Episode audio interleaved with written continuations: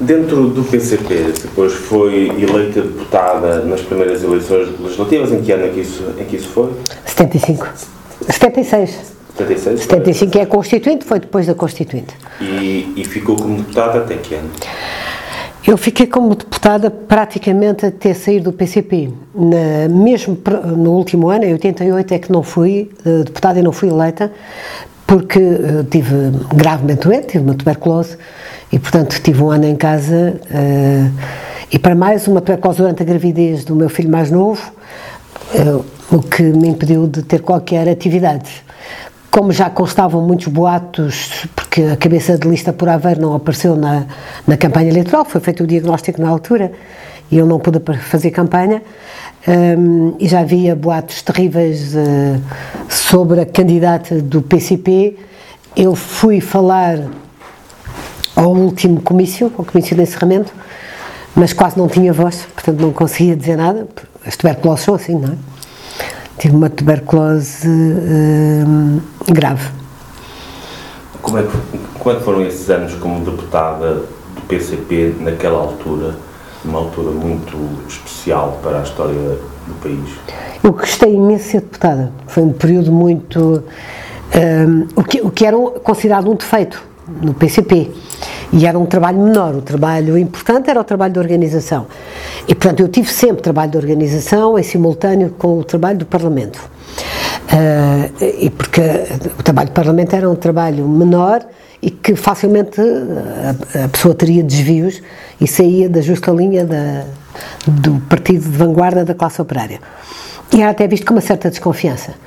Mas eu gostei muito de ser deputada, conheci e dei muito bem com deputados de outros partidos, e, eh, nomeadamente, por exemplo, os deputados de Aveiro, de outros partidos, fizemos um grupo curiosíssimo em defesa dos, dos interesses dos aveirenses.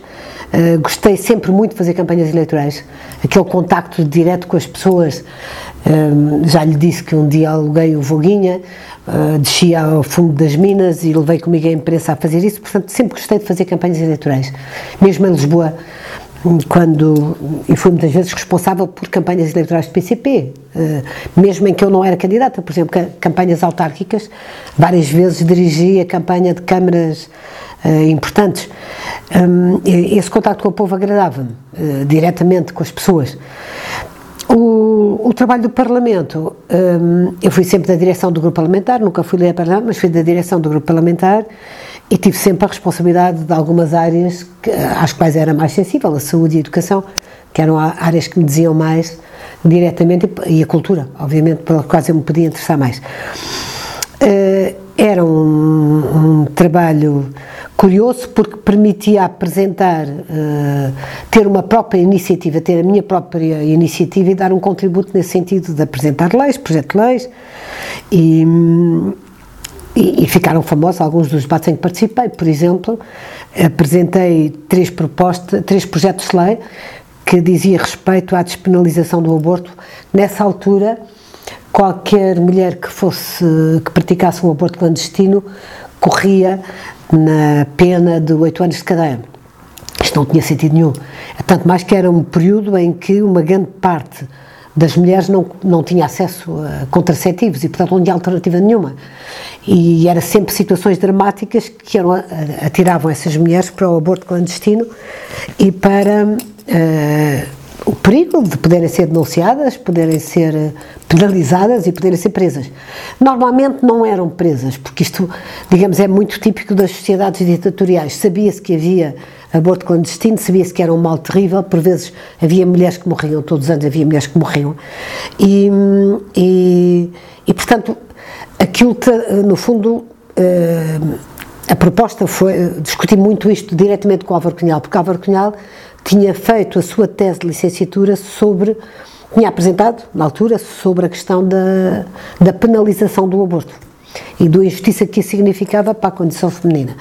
E quando ele apresentou, ainda era mais nessa altura, então não havia mesmo nenhuma alternativa a não ser o, o aborto ou uma gravidez indesejada ou uma gravidez resultante de um crime, de violação, etc. E então eu, hum, na altura, considerei Uh, com o Cunhal, considerámos que era importante o PCP ter uma iniciativa legislativa. Aí começámos com uma grande discussão com o próprio setor feminino do PCP, que eu nunca pertenci, e confesso que nunca gostei muito de pertencer. O MDM, o Movimento Democrático Feminino, onde uh, se organizava uma corrente das mulheres comunistas. Eu fui sempre contra os movimentos de mulheres dentro dos partidos, porque achei sempre que isso era uma forma de subalternizar a própria mulher.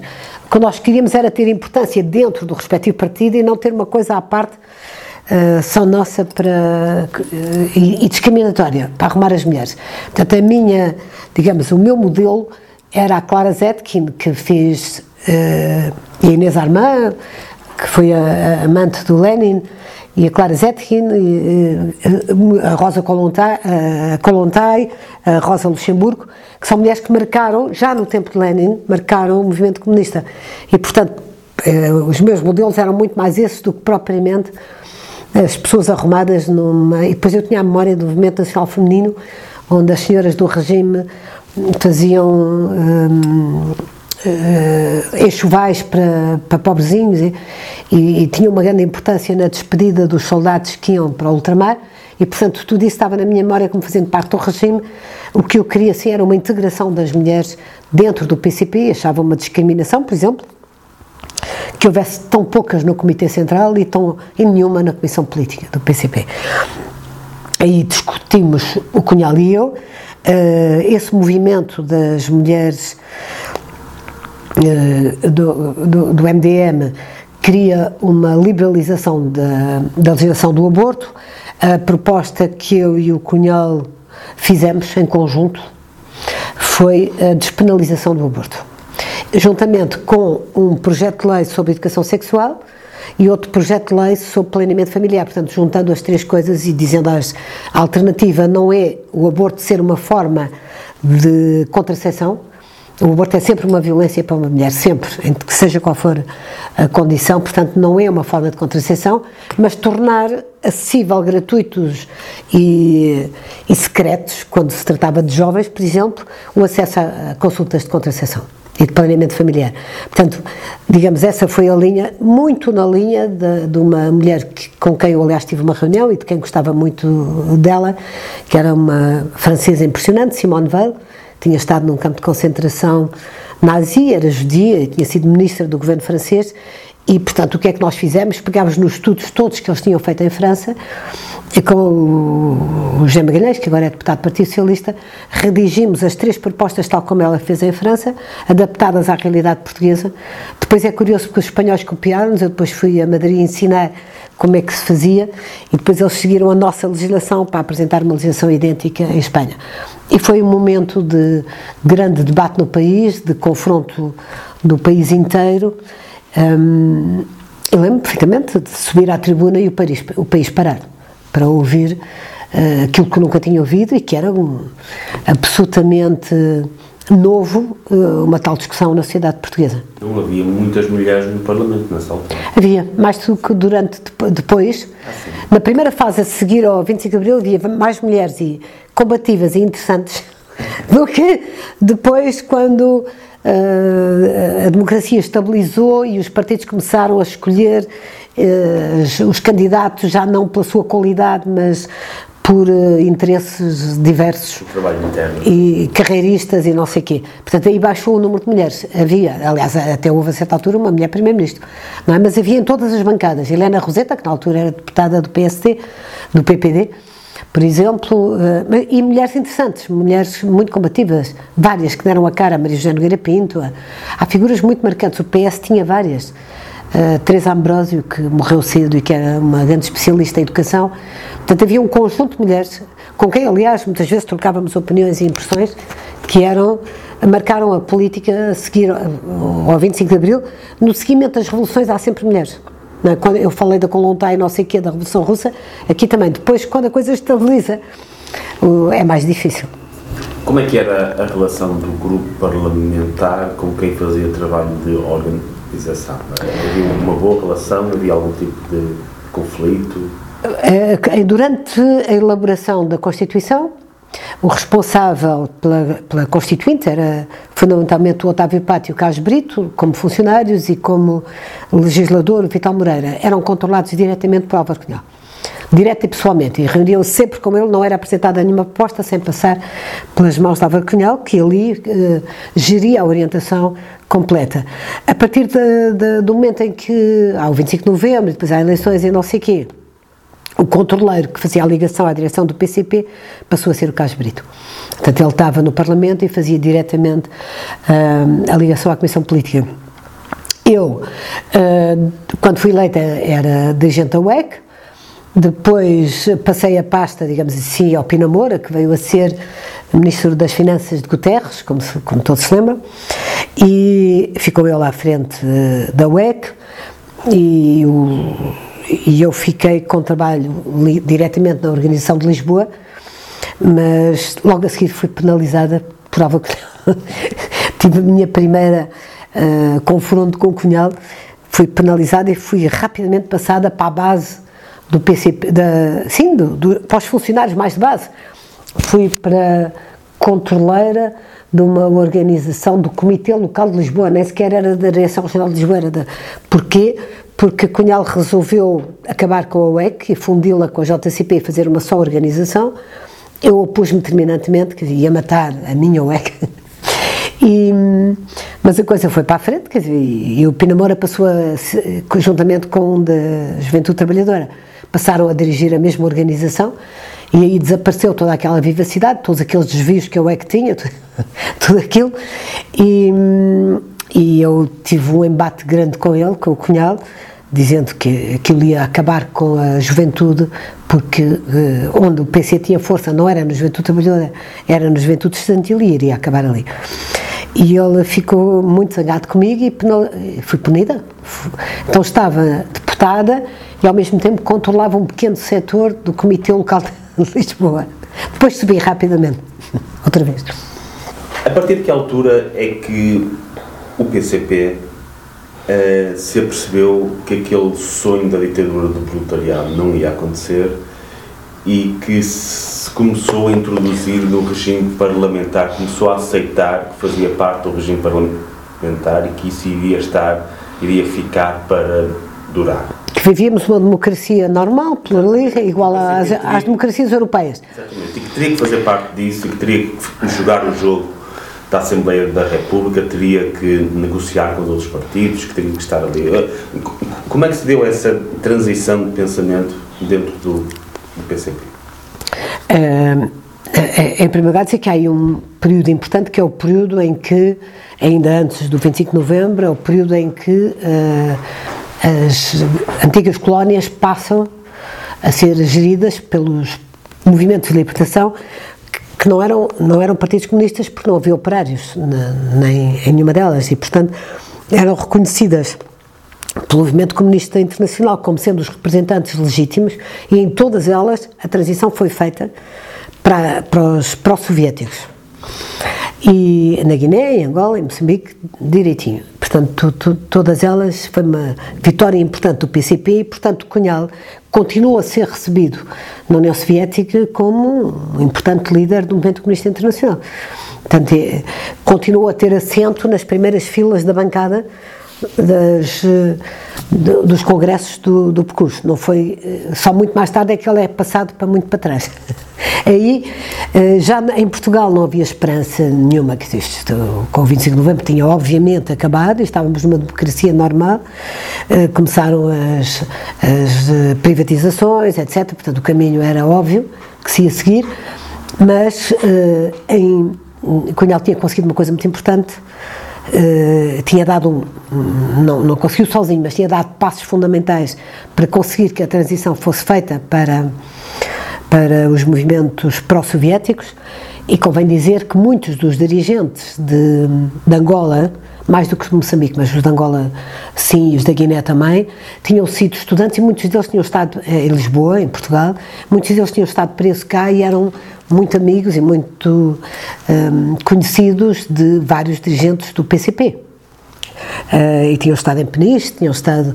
É, é, tarde quando o próprio regime de Salazar, uh, o próprio regime, a própria ditadura, os separa e eles vão para outro sítio para não serem contagiados pelos de cá.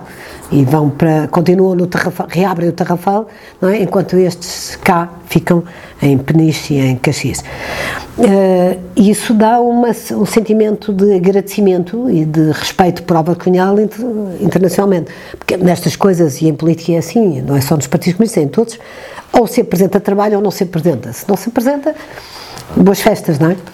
Uh, se se apresenta trabalho, é-se respeitado. E é, e, agora, isso leva também o próprio Cunhal e o PCP a não darem, a continuarem no PREC. Para toda a gente, o PREC acaba em 25 de novembro. Para o PCP, o PREC continua. O processo revolucionário em curso continua. Até quando? Até quando eu saio, em 1988. Portanto, quando há o meu processo, a razão fundamental pela qual eu saio, a minha principal divergência, é dizer ao Cunhal não faz sentido nenhum continuarmos no PREC com a revolução em curso. Cada reunião do Comitê Central, uh, o Cunhal faz um discurso a dizer uh, camaradas, estamos num regime parlamentar, mas isto é provisório porque a democracia em Portugal nunca vencerá. Portugal não tem nenhumas condições para ser um país uh, capitalista com a burguesia a comandar. Eh, Portugal caminha para o socialismo e estamos no, no PREC. E, portanto, atenção que o nosso objetivo é a Revolução Armada. E aquilo cada vez fazia menos sentido, quer dizer, 1988 já são muitos anos depois do, do 25 de novembro. Aí o que é que acontece? Portanto, um, eu não tinha tido até aí um, nenhuma dúvida da nossa uh, justa luta, justa orientação, e eu nunca digo que já era dissidente e já tinha percebido que era tudo um disparate. Eh, não é verdade. Portanto, eu, estive, enquanto fui dirigente comunista, eu acreditava mesmo naquilo que estava a fazer. Não, não, não, não era dissidente e não sou dissidente retroativa, não é? Como há antifascistas retroativos, eu não, não sou dissidente retroativa. Portanto, era assim, estava lá e acreditava nisso, tinha feito ali toda a minha vida, toda a minha luta, era assim. Depois.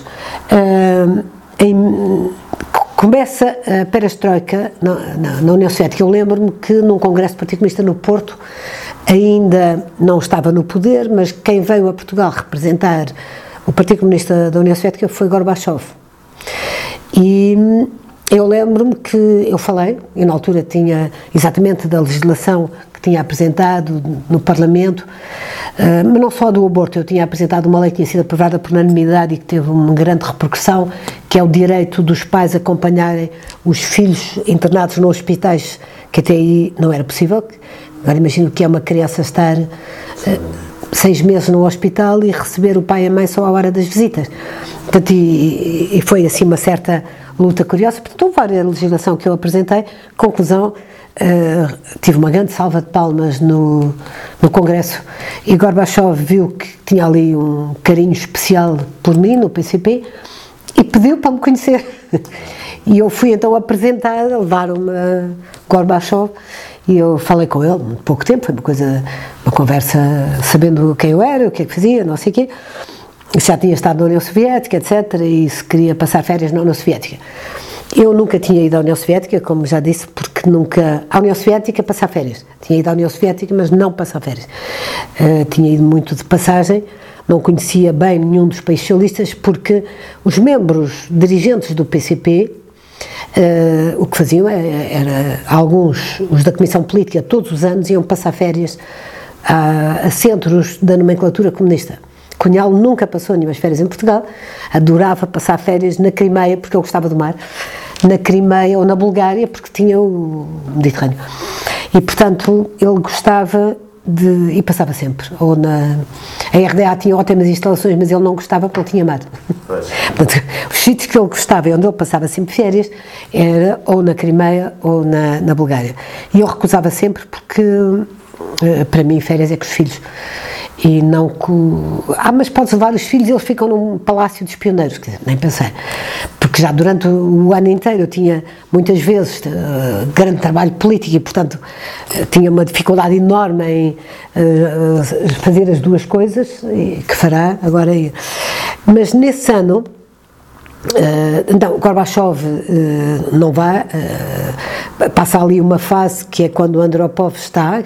Andropov suscitou uma ideia de que era um liberal e era, embora fosse um dirigente do KGB, porque os KGBs, como tinham muitos contactos com o exterior e tinham normalmente os filhos a estudar nas universidades americanas, uh, acompanhavam muito mais o que se passava no mundo ocidental do que o resto. E, portanto, tinha uma tendência mais para a abertura do que aqueles que, que não tinham esse trabalho. Uh, e então o Andropov uh, foi assim uma espécie de esperança, mas durou muito pouco tempo, morreu.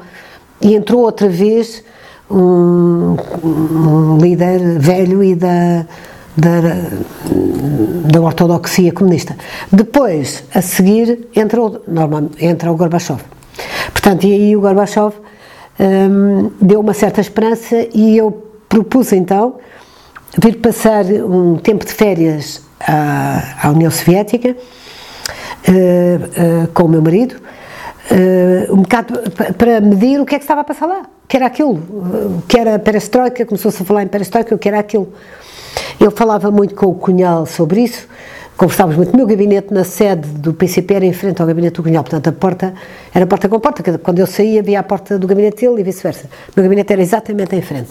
Num andar, que era um andar blindado da, da sede do PCP, o sexto andar, onde não entrava ninguém, a não ser nós que lá trabalhávamos e lá tínhamos gabinete. Não tínhamos autorização, por exemplo, para levar lá alguém ao gabinete. Ali era o nosso. Queríamos reunir com alguém, era, cá embaixo tínhamos umas salas de reuniões onde lá dentro não entrava ninguém, a não ser nós. E, portanto, o meu gabinete era em frente ao dele trocávamos muitas vezes opiniões sobre as coisas mais variadas. Ele vinha ao meu gabinete dizer hoje está a chover ou está sol, não é? E quando trazia, quando lhe davam qualquer coisa num comício, por exemplo, sei lá, davam-lhe um bolo qualquer, ele vinha imediatamente repartir de manhã pelo meu gabinete, pelo gabinete de quem estava ali. Não eram todos membros da Comissão Política, eram aqueles mais próximos deles que estavam ali. Falávamos muito, discutíamos muito, e ele, hum, eu disse-lhe, eu quero ver com os meus olhos o que é que se está a passar, até tinha acabado de sair um livro sobre a economia soviética e tal, e então fui pela primeira vez passar férias e uh, estive em Moscou no hotel do partido, onde nunca tinha estado, e ele tinha-me dito, vai para o hotel velho, porque o novo não presta para nada, porque é todo moderno, todo, mas o velho é que é aquele onde estiveram os velhos dirigentes uh, comunistas, stalinistas, onde eu estive logo a primeira vez que foi que fui a Moscou. E, e, foi interessante, foi uma viagem muito interessante, porque primeiro eu já estava doente, já, já tinha a tuberculose, embora não se percebesse, não conseguisse fazer o diagnóstico, porque estava grávida. E quando visitámos, quando fomos de Moscou para, para a Crimeia, para, para as tais coisas da nomenclatura, eu uh, adoeci num sítio onde não devia. Eu li a nove e estive internada num hospital, que é uma coisa sinistra. E aí, portanto, apanhei um susto da minha vida. A minha enfermaria tinha pai 100 mulheres uma coisa, todas as camas encostadas uns aos outros, uma coisa horrível. E Olianova é a terra onde nasceu Lenin, portanto é, tem o nome dele. Depois fomos para a Crimeia e não, já estava instalada na nomenclatura e era uma coisa genial. Nós dávamos dinheiro de bolso, davam-nos rublos quando, para podermos fazer umas compras de recordação e eu lembro-me que quando saía daquele centro da nomenclatura e a uma loja fora com o meu marido, não conseguíamos comprar nada para trazer para as nossas filhas. Tudo o que havia era um disparate. As lojas não tinham. E tudo aquilo foi assim um choque enorme.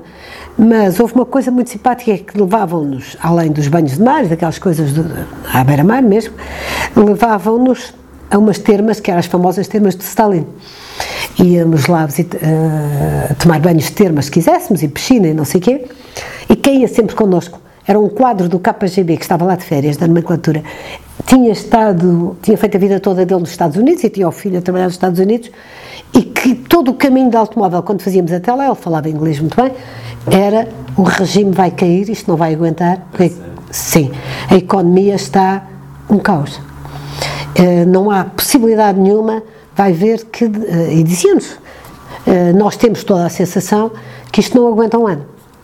E depois explicava porquê. Quer dizer, as fábricas estão velhas, eh, não há, não, isto não tem nada a ver com o mundo ocidental que ele conhecia, e conhecia muito bem os Estados Unidos.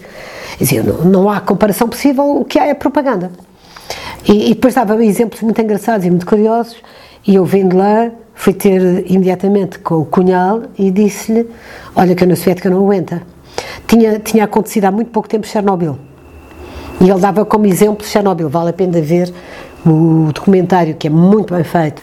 Como é que o caso de Chernobyl foi visto aqui, em em, Portugal pelo, pelo PCP, houve alguma interpretação específica? Como é que viram aquilo? Chernobyl passou completamente desapercebido, quer dizer, nem, Portugal andava cá nas suas coisas e Chernobyl era lá muito longe. Mas na Rússia foi fundamental.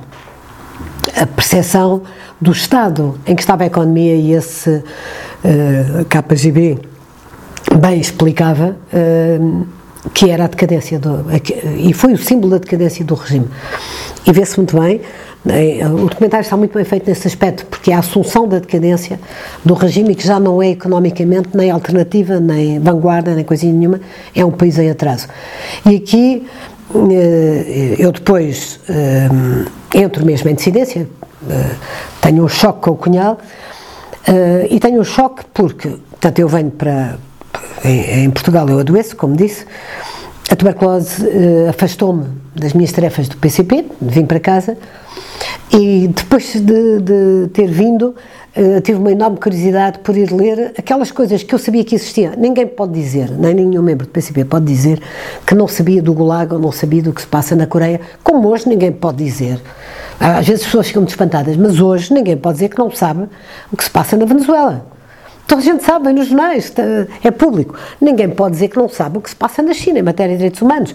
Ninguém pode dizer que não sabe o que se passa na Coreia. E, no entanto, há um escritor português que escreve as férias que passa na Coreia, que organiza viagens de turismo à Coreia do Norte e, e passa desapercebido, ninguém diz nada, de, de, quer dizer, ninguém lhe diz que é capaz de não ser o melhor sítio para ir fazer turismo e para anunciar turismo, e a Coreia do Norte. Portanto, digamos, isto em cada momento é assim, e, e, a democracia é frágil, e se não se está atento, a certa altura a pessoa está a achar que não tem importância nenhuma, o que os chineses estão a fazer aos iures é, é, lá tão longe, eles são muçulmanos, que é que isso nos interessa e que isso tem a ver connosco, não é?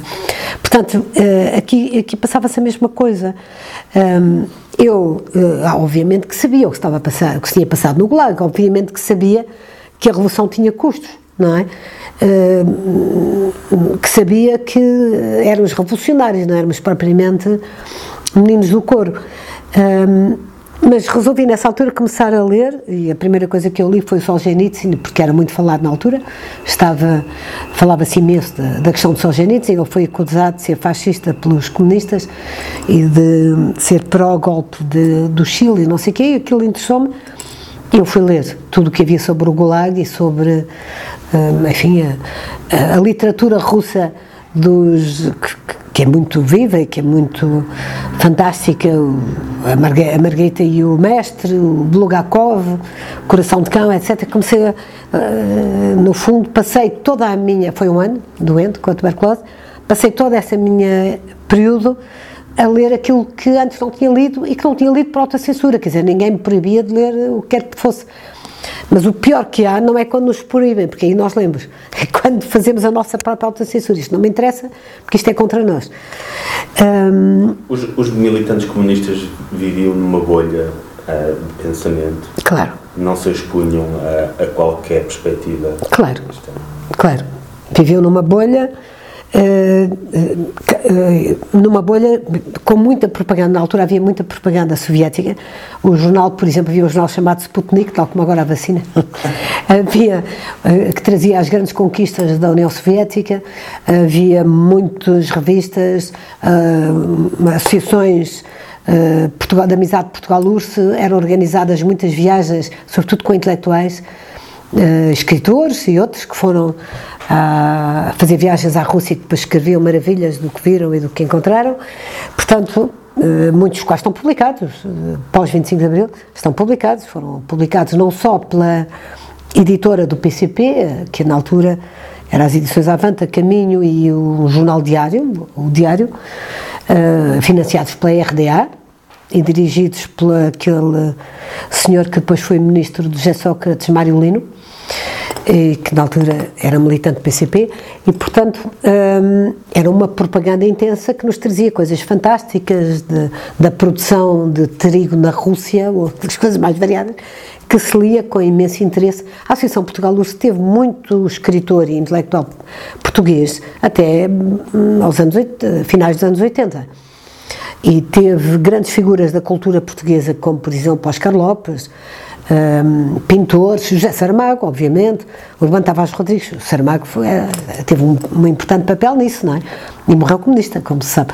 Portanto, há, há um período, é um período onde há uh, grande propaganda ainda da União Soviética que já não correspondia, a, uh, não correspondia à realidade nenhuma. Era mera propaganda, como aliás antes também era, mera propaganda comunista. E um, eu, nessa, quando cheguei de férias da União Soviética e doente em casa, li isso. E na, na política nacional passava-se uma coisa fantástica, que é o Cavaco Silva tinha, esfiava um governo minoritário, o Salganzanha negociou com o PCP um, juntarmos todos com o PRP uh, de, do general Ramalhianes para derrubar o governo, porque Mário Soares, que então era Presidente da República, não convocaria eleições, mas faria um governo uh, de coligação, uma espécie de geringonça na altura dos outros todos.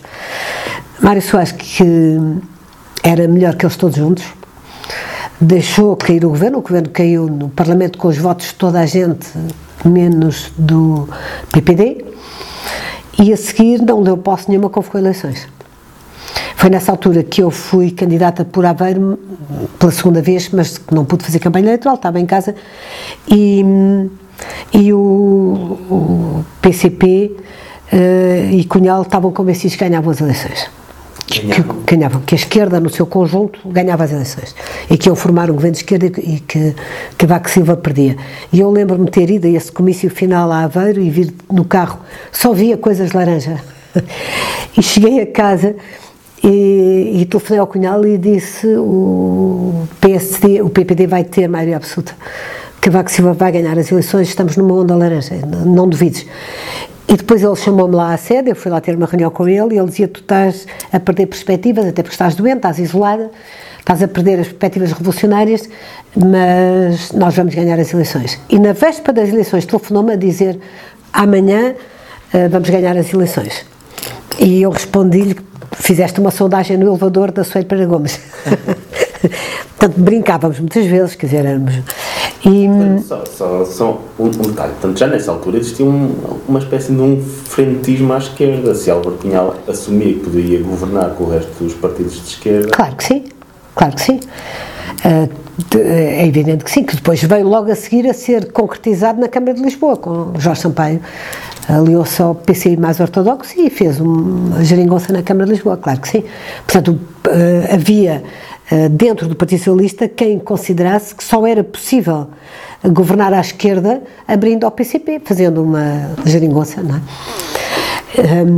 E então perdemos as eleições. A esquerda perdeu as eleições e Cavaco Silva teve maioria absoluta. E a partir daí eu fui, foi, foi feita uma reunião do Comitê Central para fazer o balanço disto, eu fui à reunião e fiz uma intervenção uh, dizendo que o PCP tinha que se renovar, tinha que acabar uh, com esta linha política isolada e não sei quê, e tinha que se democratizar. Uh, mas ainda não coloquei a questão nem do voto, foi só uma intervenção geral a dizer isso.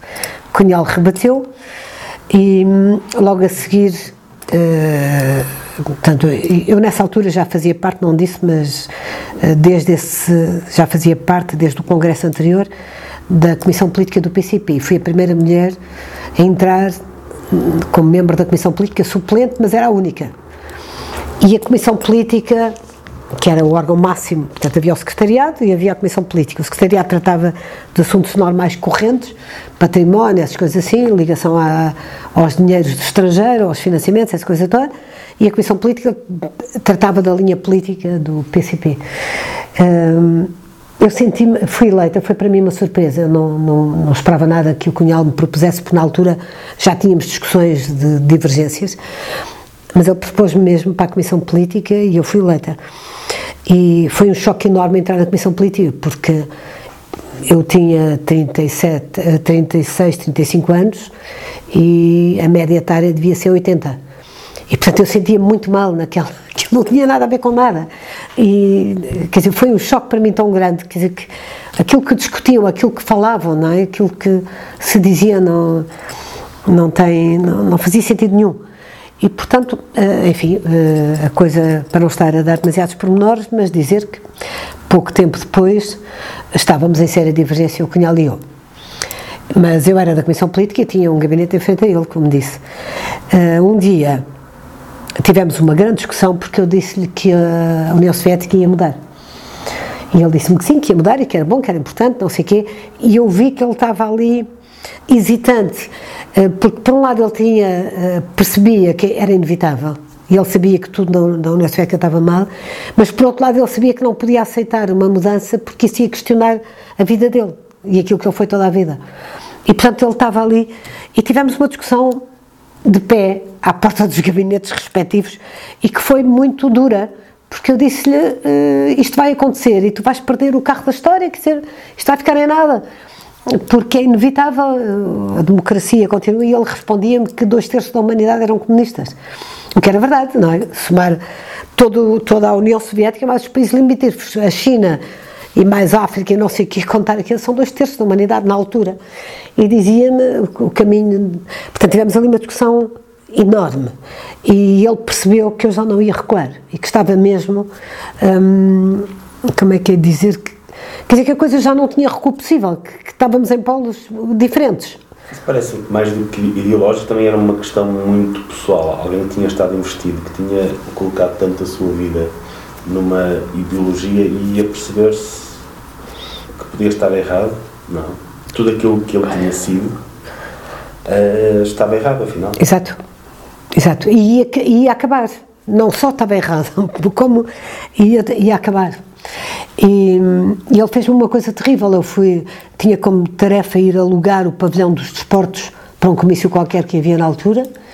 Eu fui ao, ao, ao pavilhão dos desportos. Quando voltei, pus-me à frente da porta para entrar no meu gabinete e a porta não abriu.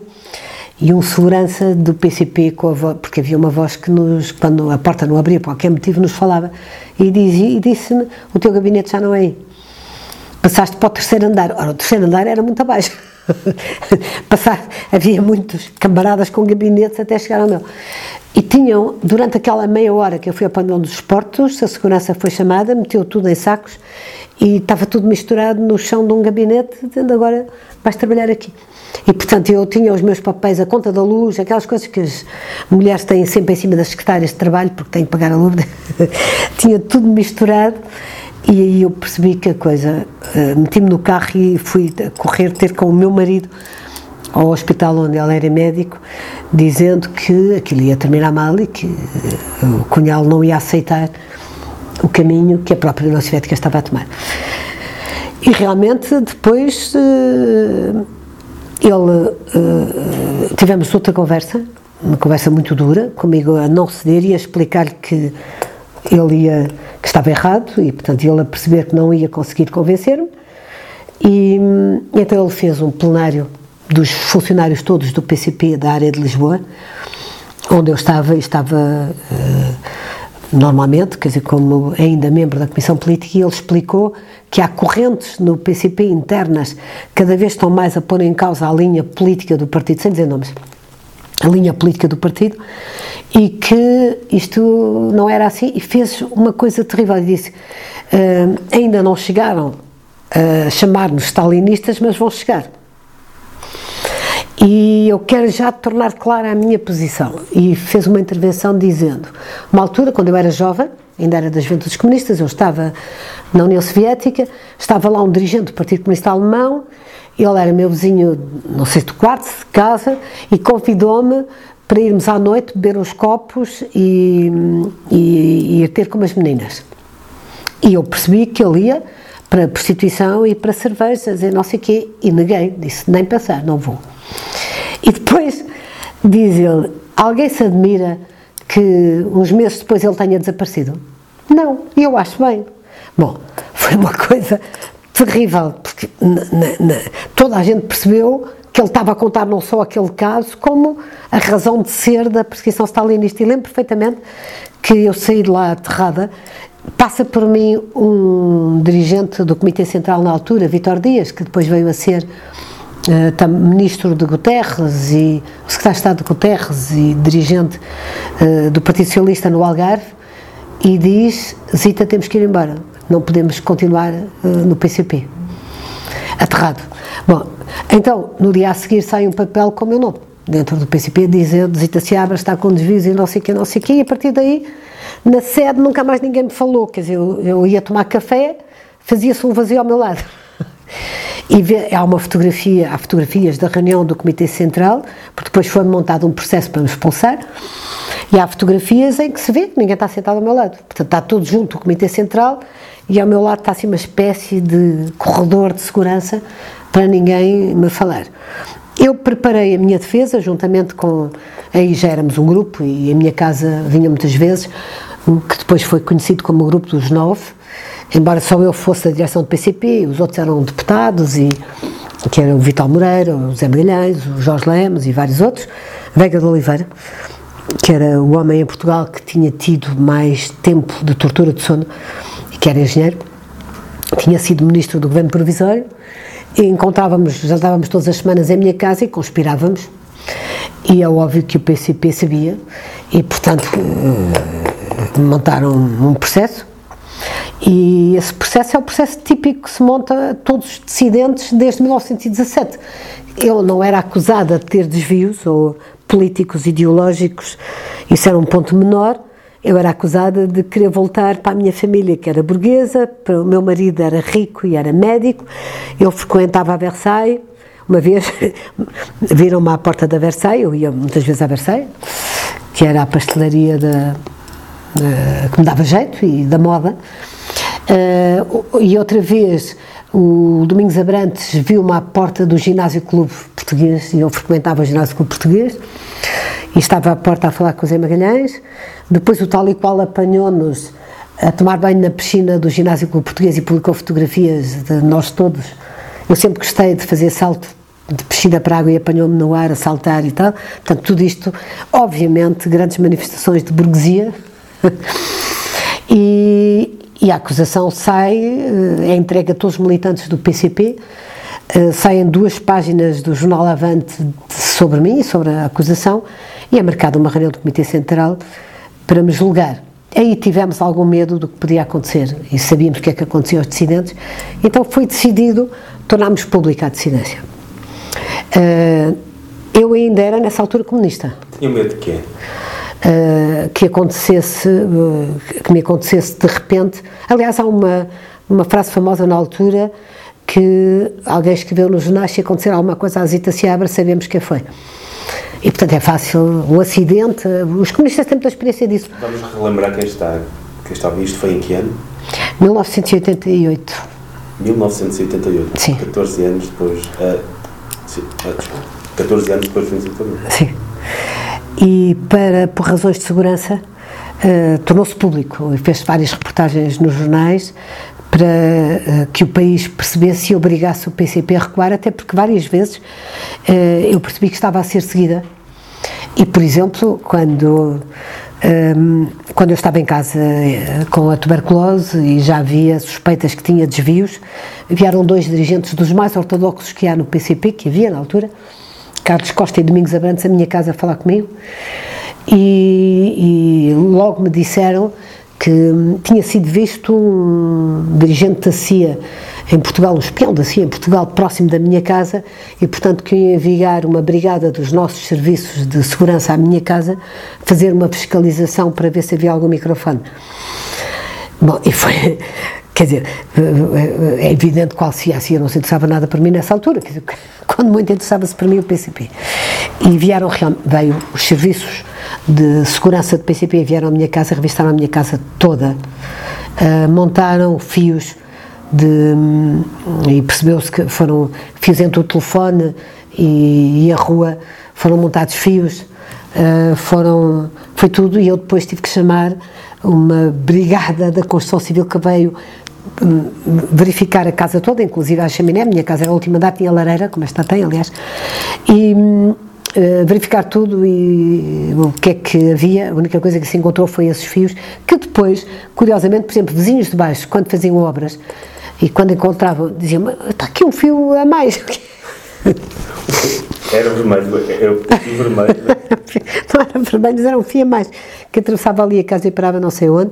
Portanto, hum, tudo isto tinha em vista a intimidação e havia um, um ar-condicionado que eu tinha comprado na altura, que era da FNAC. FNAC era a empresa da RDA que fazia ar-condicionados, que era fundamental para a espionagem no Ocidente, e eu tinha um ar-condicionado da FNAC. Enfim, e portanto, mas tive algum medo e algum receio, sem dúvida, de, do que é que poderia acontecer e, e os outros também, mas tive sobretudo um grande desgosto. Eu fui à reunião do Comitê Central, ainda comunista, e o Cunhal forçou todos os membros do Comitê Central a falar. E todos diziam defeitos meus. Um dizia, a camarada veste bem demais, vê-se logo que é burguesa. O outro dizia, ela não tem respeito pelos operários, uma vez subiu comigo no elevador e disse não sei o quê. E chegou a um ponto muito engraçado, porque havia também uma corrente uh, que contestava a direção e que era na altura dirigida pelo presidente da CGTP, o Zé Luís Judas, o dirigente da CGTP, o Zé Luís Judas, e, e, e, então nós éramos constantemente acusados estar todos a conspirar juntos, não era verdade. O Zé Luís Judas e os, sindica, os sindicalistas eram para um lado, nós para o outro, quer dizer, apenas todos tínhamos a entrada em choque, porque era óbvio que a linha política do PCP não levava a lado nenhum. E, e eu fui acusada, por exemplo, o funcionário de Aveiro, de ter ido a uma reunião a Ilhavo, com o Vital Moreira, a casa de uma amiga minha, uma grande amiga, minha, e de ter estado presente o Judas. Isto tem imensa graça porque realmente eu tinha ido com o Vital Moreira ao casamento da filha dessa minha amiga, era sábado de Páscoa e a tradição em Ilha, em sábado de Páscoa, é que se queima o Judas. E, há uns bonecos de palha que se fazem com dizeres da terra, não é? E nós não fomos, Judas não estava lá, mas estava este Judas, Judas Iscariote, a ser queimado.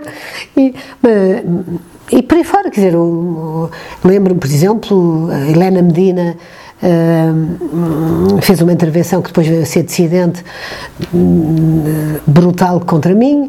Uh, Alda Nogueira, que era minha amiga, fez uma intervenção a dizer que se calhar a melhor era levar a camarada a um psiquiatra, porque obviamente estava doente. Helena Medina, mãe do, mãe do, do, do Fernando Medina. Uh, que me conhecia lindamente. Uh, portanto, por aí fora, mas todos os membros do Comitê Central falaram e todos fizeram acusações uh, privadas, a dizer assim, ela não é só a Versailles, uma vez via no restaurante, não sei quando, por aí fora. Portanto, tudo a acusar-me de ter deixado de ser uma filha adotiva do proletariado e vir ao de cima a minha uh, característica burguesa. Essas pessoas pediram desculpa mais tarde? Alguns sim, os que saíram a seguir. Portanto, os da terceira via, não é? Porque depois uma grande parte destes vieram a sair. Acho passado uns anos. Álvaro Cunhal, sendo uma pessoa reconhecida em inteligência, alguma vez percebeu que efetivamente poderia estar errado em algumas coisas que defendeu e não conseguiu assumir porque já estava demasiado investido pessoalmente por causa disso? Sim. Alguma acho. vez sentiu isso? Sim, acho. Na conversa que tivemos antes do julgamento no Comitê Central, eu acho que ele hesitou. Uh, nitidamente, ou caminhava para um lado ou caminhava para o outro. Depois ele adoeceu e foi operado na União Soviética. E aí deve ter sido apoiado, calculo eu, pelos grandes amigos dele, embora aí tenha havido um congresso onde ele já é passado para o fim da fila, não é? Já não aparece nas fotografias, já está não sei quê, já foi completamente despromovido quando se perdeu as eleições contra Cavaco Silva já não lhe ligaram importância nenhuma na, na, União Soviética. Mas deve ter encontrado com os seus amigos e, portanto, recuou. E ele só vem a aceitar a derrota quando há um, um, um ataque dos ortodoxos, mais ortodoxos, amigos dele, Ponomarev, etc., aquela linha mais stalinista do Partido Comunista Soviético, uh, que atacam Yeltsin como Presidente da Câmara e avançam com os tanques para a frente da Câmara na Rússia e perderam, porque é aí que Cunhal convoca o Comitê Central e se vai embora. Portanto, ele percebeu, ele uh, quer dizer, percebeu que já não havia nada a fazer, que entretanto cai o muro, cai não sei o quê e o comunismo tinha acabado. E percebeu que não ia a tempo, quer dizer, se tivesse feito a coisa antes, ia a tempo. Tinha renovado juntamente com a linha Gorbachev, Perestroika e tal, ali já não ia a tempo e, portanto, foi para casa. E para Zita, alguém que estava tão envolvida no partido desde, desde, muito, no, desde muito nova, tinha estado na clandestinidade logo aos 17 anos, não Foi brutal. Um Foi brutal. Pessoal se... Foi brutal. Eu adoeci depois dessa reunião em que fui expulsa. Na altura, Eu levantei-me, quando foi feita a votação, Cunhal diz, é expulsa por unanimidade, só com o voto contra, e o voto contra é desitaciar.